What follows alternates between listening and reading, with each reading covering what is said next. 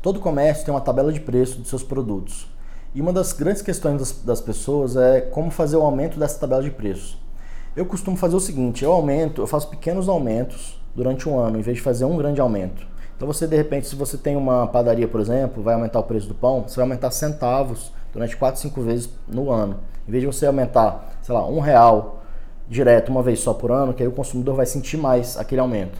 Se você aumenta pequenos centavos, vai mudando o cardápio durante o ano, você vai ajustando ali, sem você ter que fazer um, um aumento muito brusco, porque aí o cliente acaba sentindo e ele pode de repente sair da sua loja e parar de frequentar.